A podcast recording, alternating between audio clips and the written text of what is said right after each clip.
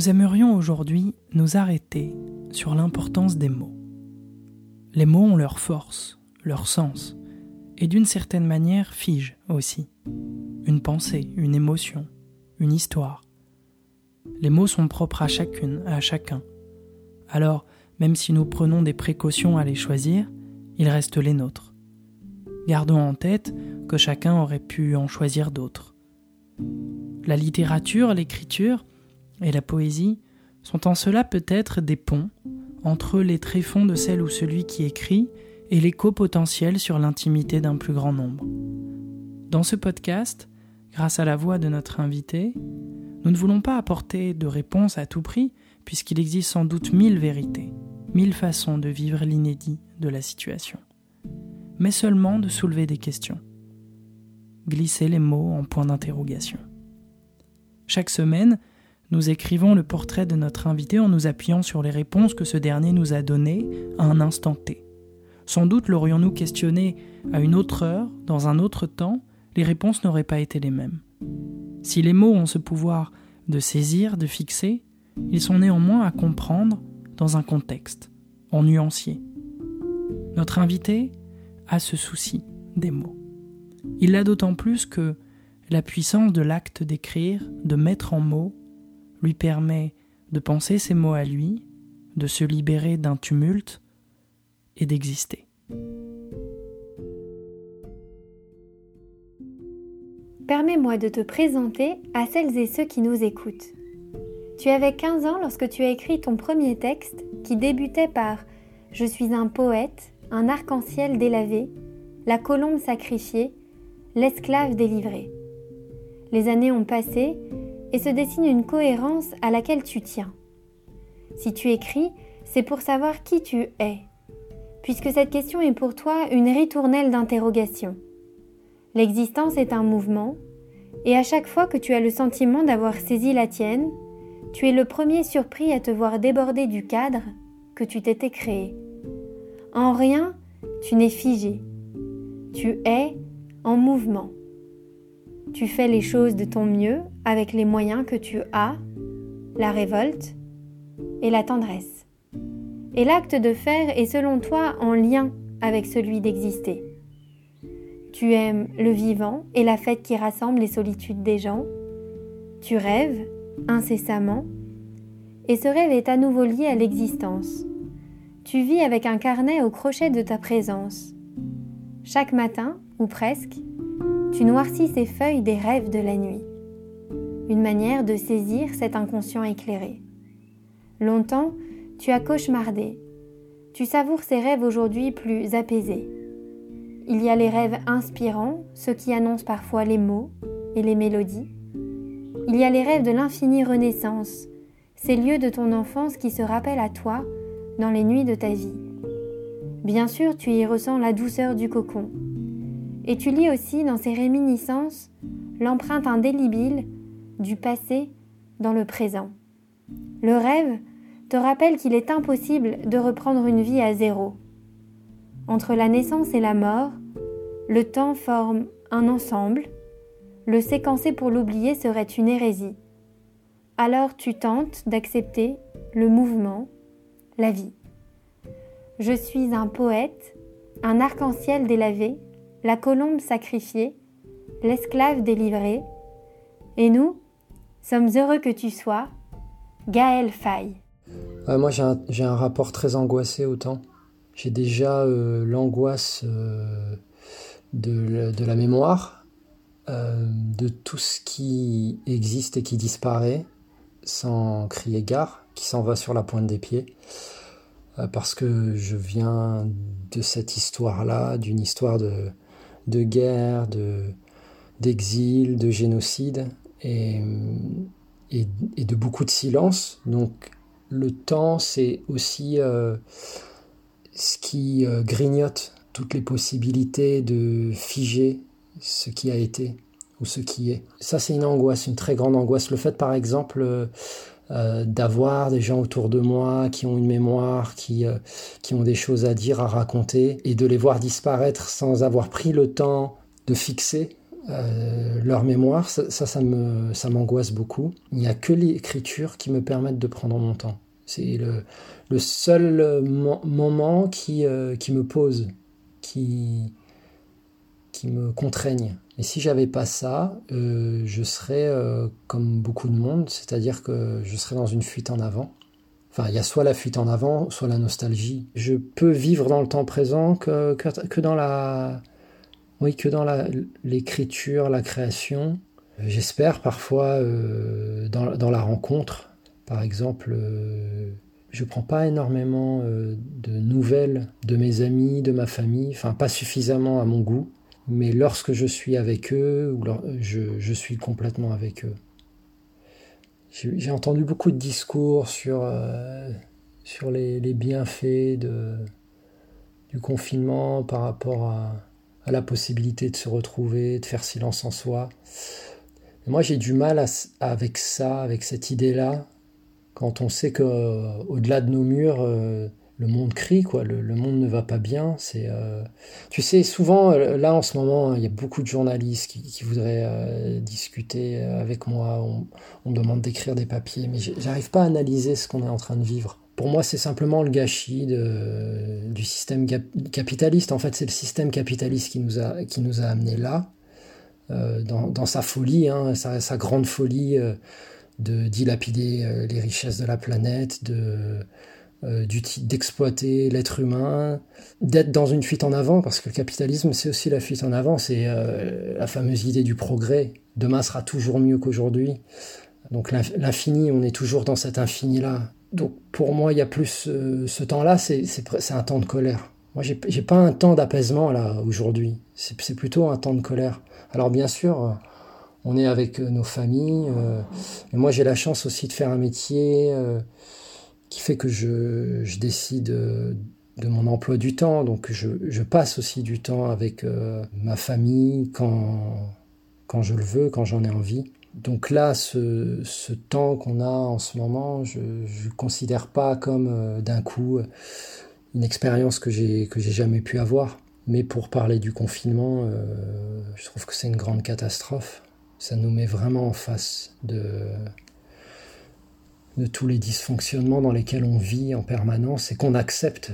Enfin, que je veux dire, la grande majorité des gens acceptent. Alors, euh, c'est pas évident, quoi, de, de réinventer totalement euh, des modes de pensée, des, des, modes de vie, quand on a que ça comme exemple. Mais moi, cette colère-là, bon, elle, existe depuis longtemps hein, dans mes chansons, de, depuis, depuis très longtemps, j'ai ça et je je suis juste abasourdi. Je, pense que comme beaucoup de gens, euh, bah, en, ce moment, je suis dans une forme de sidération. Mais parce que c'est une atteinte à la liberté. Je veux dire, ce qui se passe là, c'est vraiment une atteinte à la liberté. Et c'est euh, une conséquence directe d'un mode de vie. Que ce soit planétaire comme ça, bien sûr, il y a eu des épidémies dans l'histoire. Mais que ce soit planétaire, que ce soit euh, dans, une histoire humaine où on n'a jamais eu autant de richesses autant d'accumulation de richesses qu'on soit pas capable de réagir face à ça, ça pose beaucoup de questions. Mais voilà, enfin, moi, j'en suis arrivé aussi à la conscience politique en 94 après le, génocide contre les Tutsis au Rwanda. Je me souviens très bien de ces trois mois où on, était en train d'assister à la disparition de de nos familles. Euh, qu'on avait vu venir, hein. je veux dire, le génocide, ça n'a pas été une explosion subite, c'est-à-dire qu'il y a eu des, il y a eu des signes avant-coureurs. Enfin, le génocide existait déjà euh, par des, massacres qu'il annonçait, des discours politiques qu'il annonçait. Et on a alerté, là, les, je veux dire, les, lanceurs d'alerte, ça existe depuis longtemps. Euh, énormément de gens ont alerté. Et pendant que ça, ça se passait, les grandes puissances de ce monde, des gens qui, des humains, hein, parce que là, on parle toujours des systèmes, mais c'est aussi euh, des humains qui ont décidé de, de ne pas aider, de ne pas intervenir, de laisser faire. Par exemple, les Nations Unies jouaient sur les mots. La, Charte des Nations Unies oblige à intervenir en cas de génocide. Et là, on avait des diplomates euh, à la tribune des Nations Unies qui étaient en train de nous dire euh, ce n'est pas un génocide. Il y a des actes de génocide, mais ce n'est pas un génocide. Donc des journalistes qui demandaient mais il faut combien d'actes de génocide pour faire un génocide?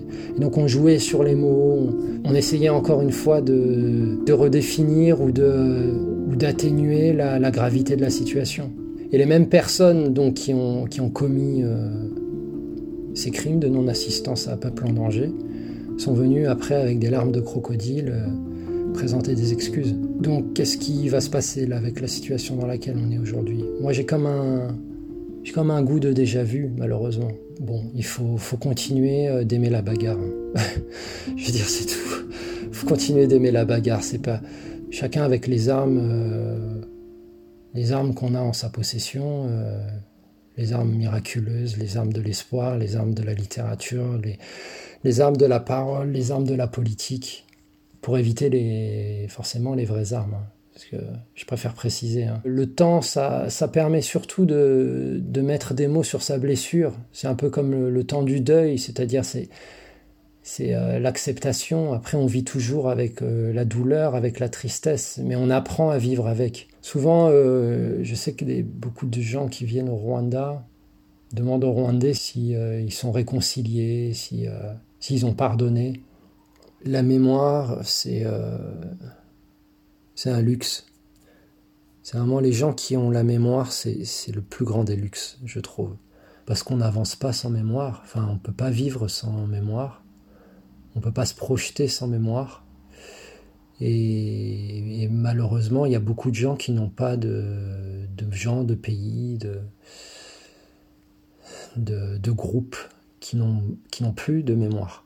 Mais la mémoire du collectif, c'est l'addition des mémoires individuelles. Et, la mémoire, c'est aussi quelque chose qui doit se partager, qui doit se transmettre. Parce que, par exemple, moi, dans ma famille, les gens, tant qu'ils sont vivants, ils ont une mémoire, une mémoire de certaines choses, de, certains événements, mais souvent ils ne la transmettent pas. Donc on, rompt le lien de la transmission et on crée une amnésie. Et donc l'amnésie, c'est ce qui, euh, enclenche les, conflits avec soi, avec, euh, avec, le monde. La mémoire, c'est la raison d'être de mon travail.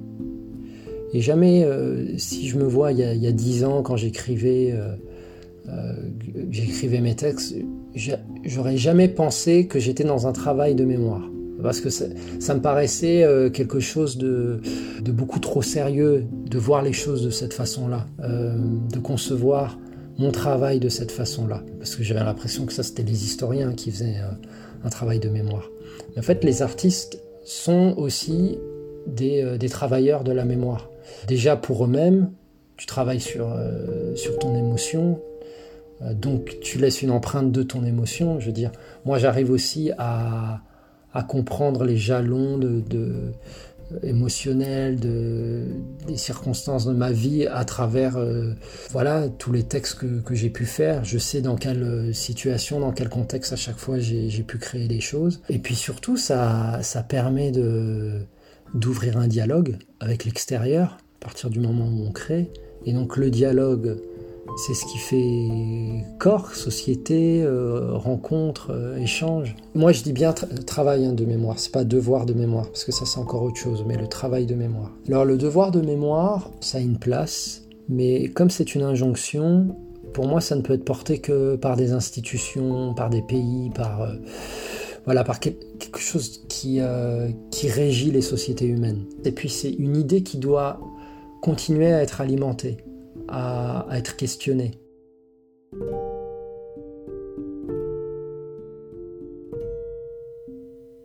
Gaël et moi nous sommes rencontrés il y a quelques années, d'abord des mails, puis un endroit. Un premier visage-visage dans un café-restaurant de la petite ceinture. C'est un ami Antonin qui m'a fait découvrir Pili Pili sur un croissant au beurre. Et à Porte de Clignancourt, ce jour-là, t'avais dans ton sac un des premiers exemplaires imprimés de ce premier roman. Et je crois savoir, même si en toi habitait sans doute le sentiment accompli d'avoir raconté une histoire qui méritait d'être lue, que jamais tu n'aurais pu imaginer en elle un tel écho par la suite. Cette même magie, retrouvée sur les scènes de concert, qu'il ne faut pas trop théoriser. L'étonnante alchimie entre une expression artistique et l'intimité des gens. Puisque fondamentalement, au départ, l'écriture est pour soi, pour essayer d'habiter son âme, dresser un vestige de la mémoire, écrire un lieu, et par son récit, pourquoi pas, transmettre alors une émotion. J'ai commencé à écrire par nécessité. Et encore aujourd'hui, c'est ce que j'essaye de faire, c'est ce qui n'est pas évident. C'est-à-dire que pourquoi on ajoute euh, sa parole dans la cacophonie euh, du monde? Pourquoi d'un coup on décide de prendre la parole alors qu'il y a déjà tellement de monde qui, qui prend la parole? Moi, c'est toujours la question que je me pose. C'est pourquoi je vais prendre du temps aux gens? Pourquoi pourquoi les gens vont devoir s'arrêter pour, euh, pour m'écouter? J'ai très peur de mon propre narcissisme parce qu'on est, on est tous narcissiques et encore plus quand on est un artiste et c'est et c'est très flippant parce que aussi on a ce on finit aussi par avoir une maîtrise. On, peut finir par, euh, par avoir les, les ficelles à, comprendre comment on fait les choses et donc les faire de façon mécanique. Bien sûr que ça peut être léger euh, mais mais quand même je pense que pour pour ajouter quelque chose en plus, il faut, il faut creuser, quoi. Il faut, il faut, il faut un peu se faire violence. Enfin, en tout cas, moi, c'est comme ça que je, je, conçois les choses. Oui, l'écriture, c'est cathartique. Mais sinon, je vois pas pourquoi on écrirait. Si c'était pas cathartique, si c'était pas pour se soigner un peu, mais se soigner euh, d'être, c'est qu'on est des trous d'air, des, des trous d'être. on est des trous d'être. Et on a besoin de, a besoin de se remplir un peu. Et puis aussi trouver euh, du sens. Les mots, ça permet euh, bah, d'agencer la pensée et de, de donner un, un, peu de cohésion à ce vaste foutoir. Je me souviens, il y a, j'avais écrit un texte il y a longtemps, je devais être encore au lycée, et j'avais utilisé une, une, métaphore où je disais que, que la vie, c'est euh, c'est une grande flaque d'eau et que, et que l'écriture c'est la serpillière et qu'après l'œuvre c'est le seau dans lequel tu, tu essors ta, ta serpillière. Bon, c'est vraiment la pire métaphore que j'ai trouvée dans ma vie, mais, mais, euh, mais ça résume bien en fait l'idée. Enfin, moi, l'idée que, que j'ai qui, qui m'est apparue quand j'ai commencé à écrire, parce que pareil, c'était très mystérieux à la raison pour laquelle j'ai commencé à écrire. C'est apparu en, au printemps 95, euh, pendant la guerre au Burundi. C'était un moment où il y avait beaucoup de violence dans la ville. Euh, ça faisait déjà deux années qu'on vivait dans la guerre. Et, euh, et donc on avait appris que l'école allait fermer et qu'on allait être euh, envoyé en France, qu'il y avait un avion pour rapatrier les ressortissants français qui allaient venir et voilà qu'on allait partir. Et on avait, je sais pas, deux trois jours pour faire nos bagages. Et c'était au même moment où voilà, ma famille, euh, moi, j'avais perdu des, amis, des connaissances. enfin, voilà, il y avait une, pression, en tout cas, une pression autour de nous. Et une raison que j'ignore, j'ai commencé à écrire à ce moment-là. C'était un poème et ça m'a fait beaucoup de bien. Alors, je n'avais jamais écrit avant. Enfin, je veux dire, j'allais à l'école, je faisais mes, mes devoirs, mais j'avais jamais écrit pour moi. Quand même, en y repensant, euh, l'acte d'écrire, je l'avais déjà vu chez mon père. Parce que mon père écrivait des pièces de théâtre, des, euh, pièces de théâtre de boulevard. Donc il tapait à la machine. Euh, il était plombier, mon père, enfin, il était plombier herpétologiste. Donc herpétologiste, c'est spécialiste de reptiles voilà, j'avais vu quand même quelqu'un écrire autour de moi. C'était pas, je sentais bien que c'était un acte, mais c'était pas, enfin, moi les, ce qu'écrivait mon père, je, le, voyais, comme un grand amusement. Je voyais pas ça comme parce que c'était des sketchs, c'était mais c'était toujours des comédies, c'était burlesque, c'était euh, des histoires d'amants dans des placards, des, des portes qui claquent. C'était ça. Il n'y avait pas, avait pas un rapport. Euh, immédiat à, la vie, à, ce qu'on vivait. Il, n'analysait pas la politique ou euh, en grandissant, je, en revoyant des sketchs, j'ai compris que en filigrane, il disait des choses, mais ça m'apparaissait pas du tout petit. Alors que moi, l'écriture, ça a toujours été tout de suite. Enfin, quand j'ai commencé à écrire là, ce, premier soir, c'était tout de suite. Je parle, je parlais depuis moi-même, de moi, de, de mes sentiments et aussi quelque chose que jamais j'aurais pu partager, parce que là c'était une écriture intime, personnelle, pour moi-même, elle était destinée à personne. Ça a été un apaisement ce, moment d'écriture, et j'ai continué comme ça, comme, euh, comme une nécessité.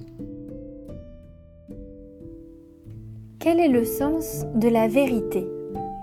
Difficile de faire la part belle à une idée de vérité dans notre monde où la polyphonie prend vite des airs de cacophonie. L'exemple probant de ces dernières semaines. Chacun y va de son analyse ou de son commentaire, et les messages se distillent dans un trop-plein, mêlant le vrai au faux. Nous sommes généralement unanimes pour condamner le mensonge, mais qu'en est-il du vrai? S'il est difficile d'accéder à une vérité, peut-être que chacun va vers sa vérité. Alors au singulier, la vérité n'a plus beaucoup de sens. On préfère la conjuguer au pluriel. Et s'attacher peut-être à une autre idée dont nous parle Gaël, celle de la sincérité. La vérité, c'est très compliqué pour moi comme concept. Parce que ça fait vraiment partie de ces mots où, euh, qu'on a tout de suite envie de mettre au pluriel. Enfin, l'objectivité n'existe pas. Euh, créer, c'est mettre de soi, euh, c'est euh, projeter soi au monde. Et donc forcément, on parle de soi, on parle depuis soi, donc avec, euh, avec, sa, avec son histoire. Et, enfin, ça, passe, ça passe au tamis de, nos propres sensibilités. Et, euh, et, donc moi, ce que je raconterai à travers mes, mes textes, mes mots, mes chansons, peu importe, sera toujours différent de ce que racontera mon, mon voisin pour une même situation. Donc il y a, la question de sa propre vérité, mais c'est pareil, en fait, on peut jamais vraiment atteindre sa propre vérité. On vit toujours dans des mythes. Les sociétés ont, créé leurs propres mythes, mais les individus aussi créent leurs mythes.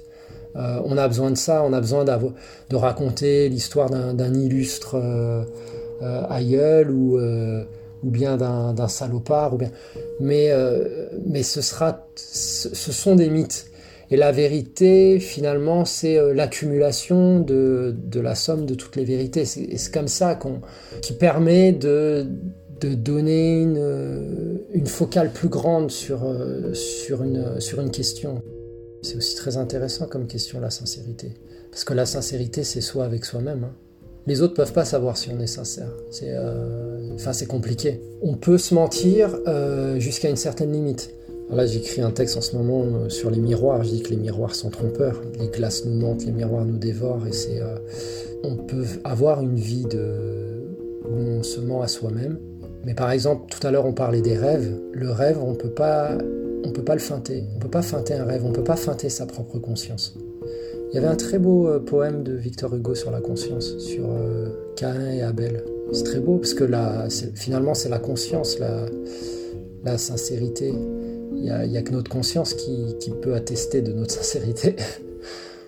Il faut accepter que l'artiste n'est rien d'autre euh, qu'un objet de projection. Il ne faut pas attendre euh, de l'artiste, enfin, faut pas trop attendre finalement de, l'artiste en, tant que, en tant que personne.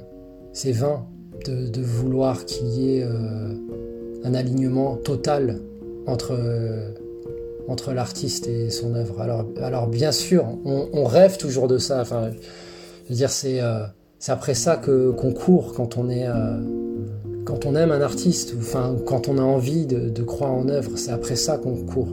Mais finalement, c'est rien d'autre qu'un objet qui permet de, de, déclencher des choses en soi.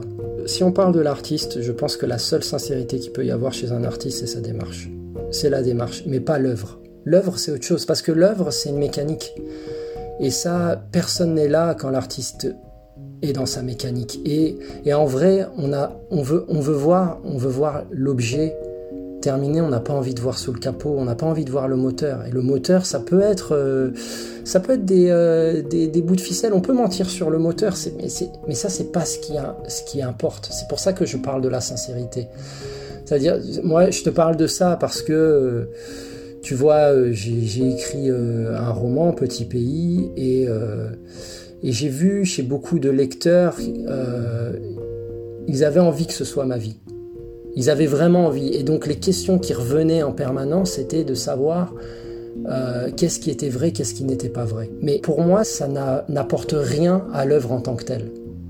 En fait, on prend le roman, est-ce qu'on est touché? Est-ce qu'on se retrouve? Est-ce que, est que ça, ça fait bouger des choses en soi? Après que ce soit vrai ou pas vrai, peu, peu importe. cette envie de, connaître l'artiste derrière l'œuvre, enfin, je, moi je vois pas, je, ne vois pas l'intérêt. La démarche, oui, la démarche c'est intéressant. Qu'est-ce qui fait qu'un artiste articule une démarche, prend des décisions, crée une œuvre en fait. La, démarche c'est l'œuvre de l'artiste. Prend des décisions ou ne prend pas de décisions parce que aussi euh, on se construit aussi dans ce que l'on refuse de faire, pas que dans ce qu'on fait. Et tout ça, ça fait la démarche d'un artiste. Et je pense qu'on peut juger un artiste sur sa démarche, juger de la sincérité, hein, parce qu'on parlait de sincérité.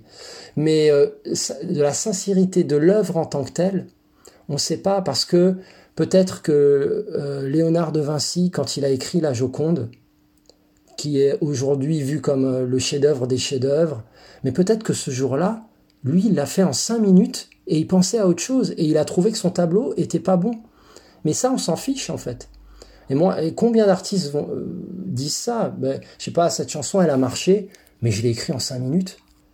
Et il y a des, par exemple, euh, j'écoutais, une interview où il, était question de Mistral gagnant de Renault. J'adore cette chanson. En fait, il voulait même pas la mettre sur, sur son album. il y croyait pas à cette chanson.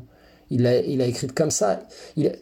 Enfin, à ce moment-là, il se, se disait pas, euh, j'y ai mis euh, tout ce que j'avais en moi. Enfin, l'artiste n'est pas dans la sincérité telle que l'attendrait le, public par rapport à son œuvre.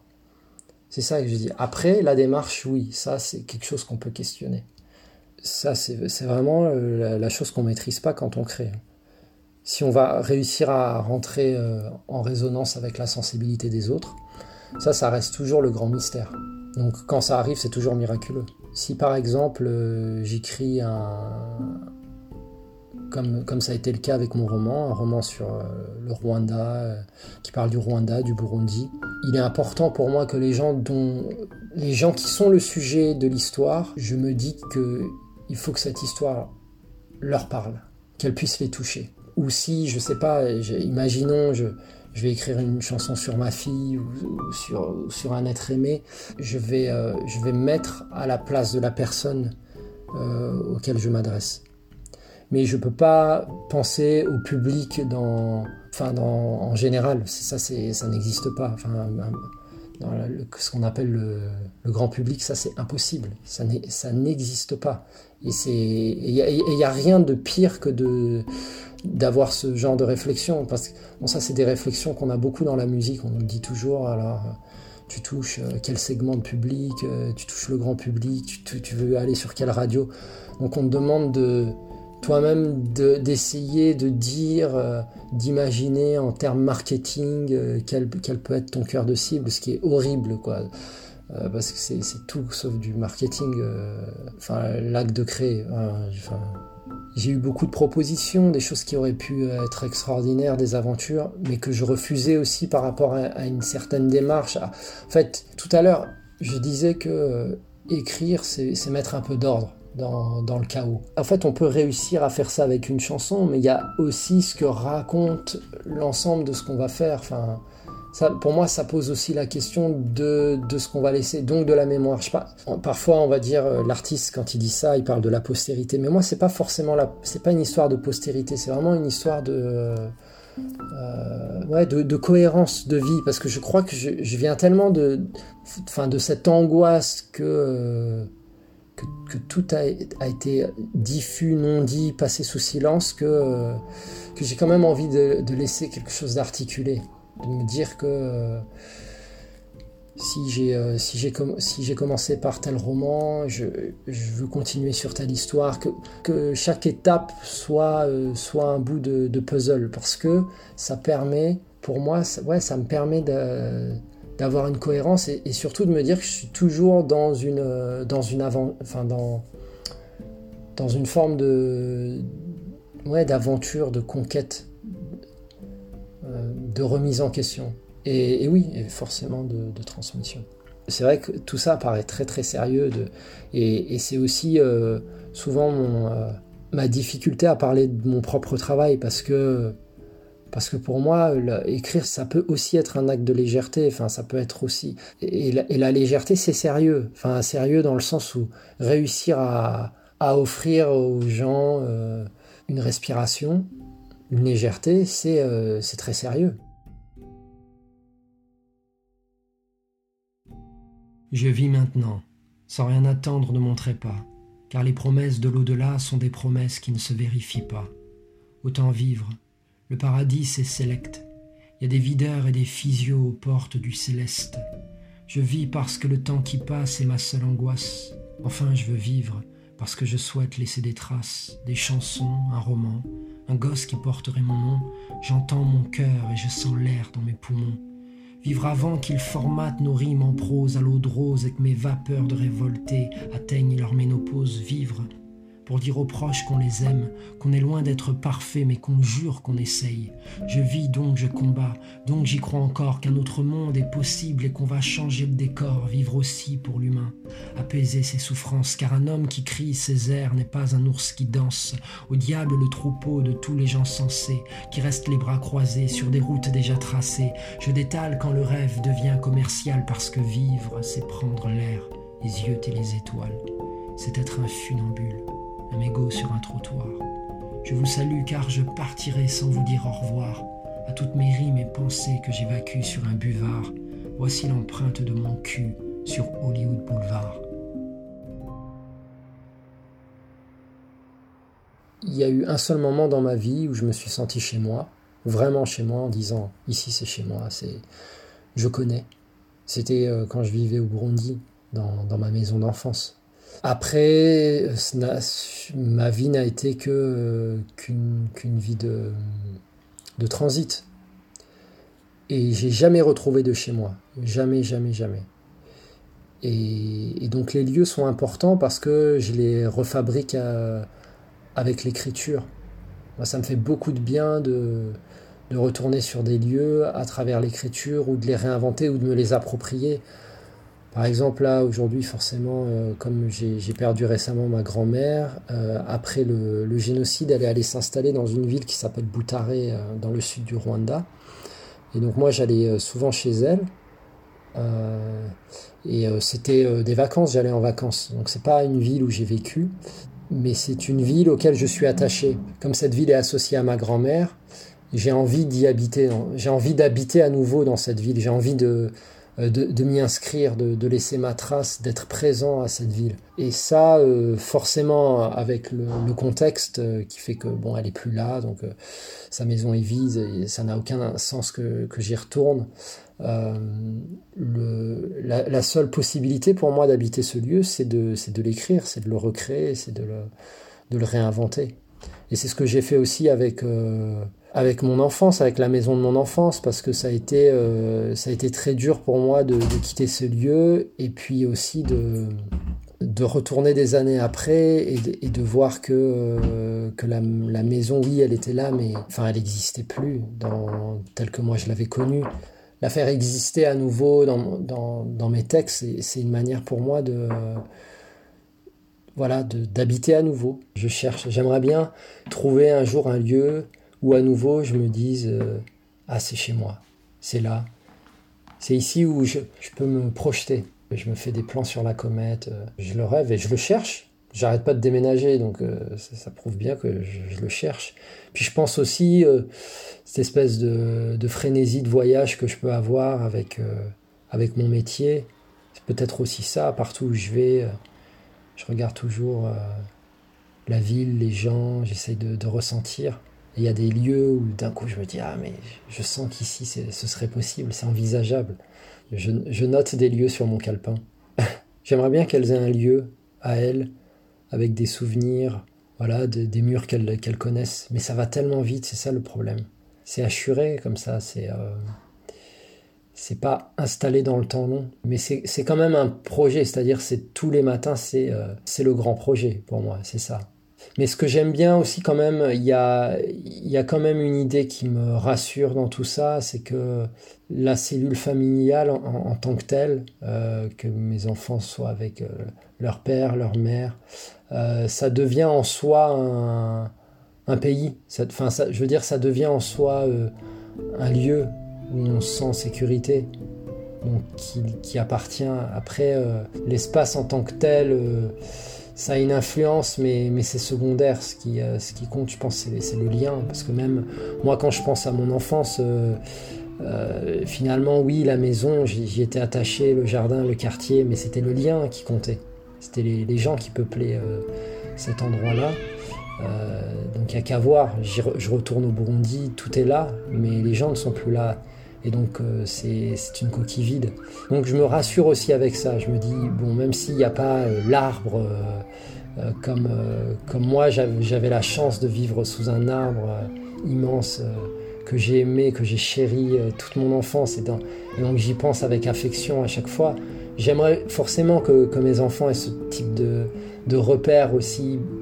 Mais mais il y aura autre chose voilà, on se construit différemment. Et, elles, par exemple, n'auront pas euh, connu ce que moi j'ai connu, c'est-à-dire j'ai jamais, j'ai jamais eu la chance de vivre avec mes parents ensemble.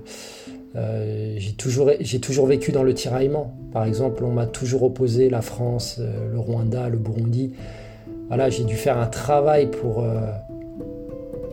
pour faire en sorte que toutes ces, toutes ces cultures-là puissent cohabiter en une seule. Mes filles ne se poseront pas ces questions-là. Moi, j'ai dû me réunir. J'ai vraiment euh, fait un travail compliqué d'équilibriste.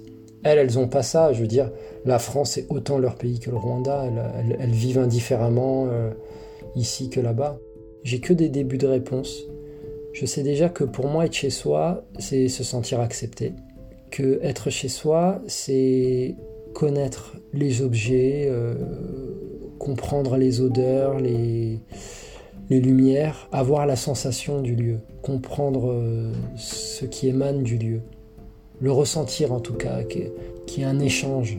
Donc ça c'est mon début de réponse. Mais je, crois que c'est beaucoup plus large que ça. Euh, mais pour l'instant c'est comme ça que je, que je le ressens et, et que je l'ai vécu. Je vais lire un extrait que j'aime beaucoup de Cahier d'un retour au pays natal d'Aimé Césaire. Nous sommes debout maintenant, mon pays et moi, les cheveux dans le vent. Ma main petite maintenant dans son poing énorme, et la force n'est pas en nous, mais au-dessus de nous. Dans une voix qui vrille la nuit et l'audience comme la pénétrance d'une guêpe apocalyptique.